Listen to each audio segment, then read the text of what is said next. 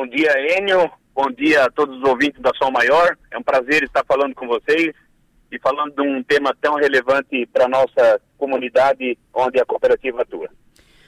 Perfeito. A partir de agora, Ricardo Ximenes, uh, o mesmo tempo utilizado ontem com o candidato o Rogério Feller, 9 minutos e 47 segundos. Você tem uh, direito ao mesmo tempo utilizado ontem e o tempo começa a partir de agora.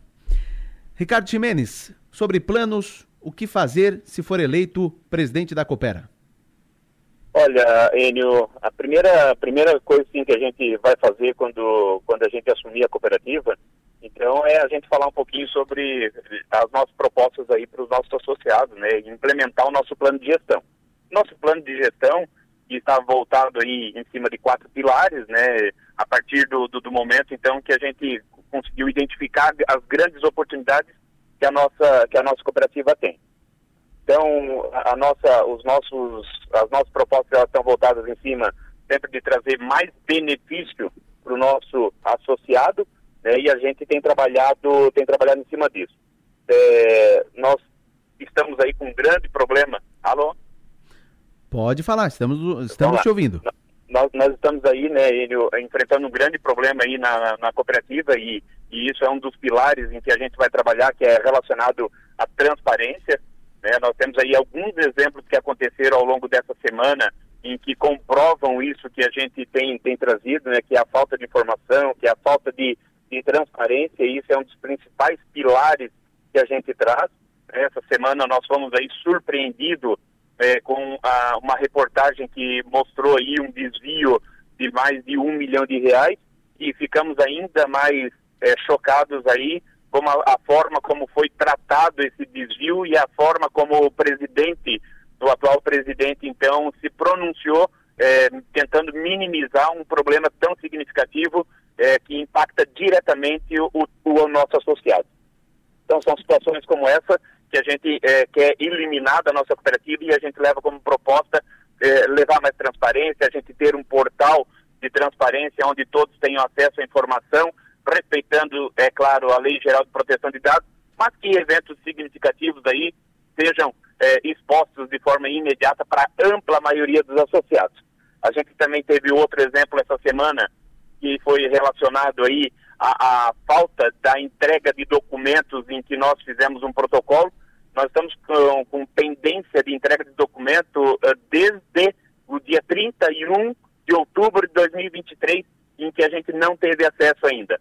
Ontem saiu uma liminar é, é, fazendo com que a cooperativa tenha 24 horas para entregar uma parte desses documentos. E estamos em busca de outros documentos. A gente também teve acesso, quando a gente fala de transparência, a atas em que a própria auditoria independente é, revela falta de informações para que ela possa fazer o seu diagnóstico e, com isso, aprovando o relatório de prestação de contas da cooperativa ressalvas. Isso é muito grave e a gente precisa então trabalhar rapidamente para que essa falta de transparência ela seja sanada. Outra frente de trabalho que a gente vai, vai imprimir ali, Enio, é em relação à tarifa.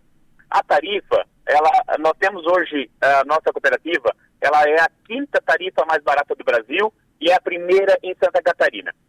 Uh, algumas situações fazem com que a gente tenha essa condição a grande é, sacada ou a grande é, é, responsável por que essa tarifa seja a mais barata em Santa Catarina, por exemplo, é porque a cooperativa ela é beneficiada por uma lei, a lei de número 13.360, em que ela traz algumas premissas e, cumprindo essas premissas, a cooperativa é beneficiada com um desconto de 59% na aquisição de energia da Celesc.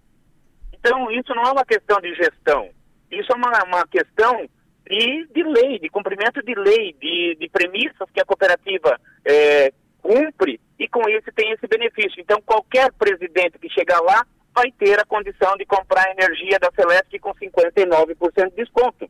Agora, por outro lado, de, de, desculpa, o, o Enio, que é o que a gente deveria estar trabalhando nesse momento e que eu não vi nenhuma proposta é, diferente disso pela atual administração e a gente está levando, é sim enxugar custo operacional.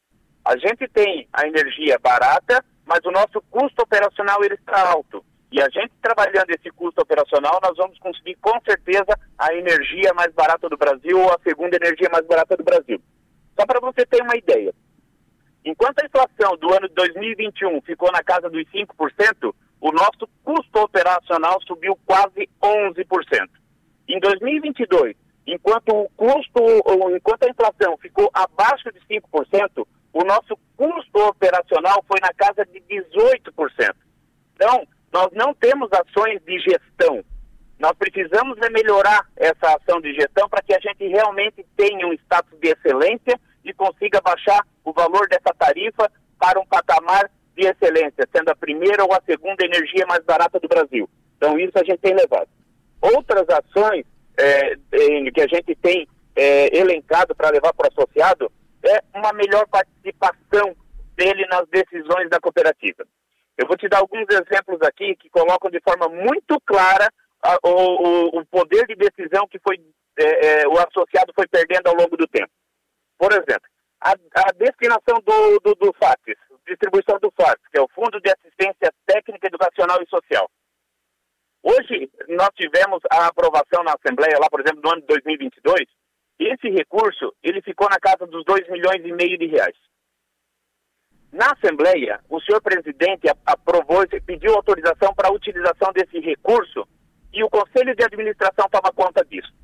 Nós estamos levando como proposta em que todas as instituições, associações organizadas, durante o período do ano, façam as inscrições de seus projetos e vão discutir junto em assembleia a aprovação desse projeto para a utilização desse recurso. Então, o nosso grande objetivo é que durante a assembleia a gente saia com os projetos aprovados, os valores aprovados e, e, e para qual fim que ele vai ser destinado. E não a gente buscar uma aprovação para que o Conselho de Administração tome conta desse recurso. Outro dado importante em que o associado deve estar atento. No ano de 2016, com a, numa assembleia com a participação de 60, de 60 associados somente, tomaram a decisão de alterar a destinação para o fundo de reserva de 10 para 40%. Essa diferença de 10 para 40% tirou o poder de decisão do associado, porque o recurso que está no fundo de reserva, ele fica é, liberado para que a administração, pelo conselho de administração, tome a decisão dos investimentos que sejam feitos naquele, daquele montante, daquela rúbrica. O que é que a gente está trazendo para o associado? Nós retornaremos na primeira assembleia que for possível esta destinação para o fundo de reserva para 10%. Isso significa, nós fizemos um cálculo, Enio, que dos anos de 2020, 2020, 21 e 22, esse montante da diferença somaria-se 20 milhões de reais. O associado deixou de tomar a decisão em 20 milhões de reais. Isso significa que se eu dividir por 27 mil unidades consumidoras nos três anos, nós teríamos praticamente uma fatura média subsidiada pela, pela cooperativa para cada unidade consumidora. Em vez de eu pagar 12 faturas, eu pagaria 11 faturas. Ele teria a condição de optar por isso ou não. E a gente está levando isso de volta para o associado. São as principais propostas que a gente tem. 8 minutos e 20 de uh, participação, candidato. Uh, o senhor tem até as 9, uh, 9 minutos e 47 segundos. A importância da usina da Coopera. A usina, uh, é, é, é, é super importante. A usina é um baita negócio. O que a gente tem questionado e a gente foi verificar é a, a forma como está sendo conduzida. Uma usina que foi anunciado com investimento de 28 milhões e ultrapassa a casa dos 80 milhões, alguma coisa de errado tem. O, o atual o, o, o candidato dizer em, em, rede ontem de rádio que essa usina ela está é, já terminada, já está pronta para ser é, operada, é no mínimo equivocada. Dia 8, no dia 8 de dezembro eu estive lá na usina. A usina está numa situação de abandono, não tem um responsável lá nessa usina, não tinha um segurança nessa usina, não tinha um engenheiro nessa usina e ela estava com mais de 28 metros d'água submersa, danificando todos os componentes eletrônicos, danificando os geradores e motores que a gente tem lá nessa usina. Então, uma situação que chega é, nos causar muita revolta pela forma como estão utilizando o nosso recurso. Muito bem, 9 minutos e 40. Muito obrigado pela participação. Candidato à presidência da Coopera, candidato de oposição, Ricardo Ximenes. Muito obrigado pela participação. Bom dia. Bom dia. Ricardo Ximenes conversando conosco. Nós ouvimos ontem Rogério Feller, 9 minutos e 47 segundos, explanando o que pensa, quais são as, as, as propostas para esta eleição que acontece no dia 27 de janeiro. E hoje, mesmo tempo, foi até 9 minutos e 40 segundos, o candidato à oposição da Coopera, Ricardo Ximenes. Ouvimos os dois que vão para o embate do dia 27 de janeiro, eleição da Coopera. Intervalo, voltamos já.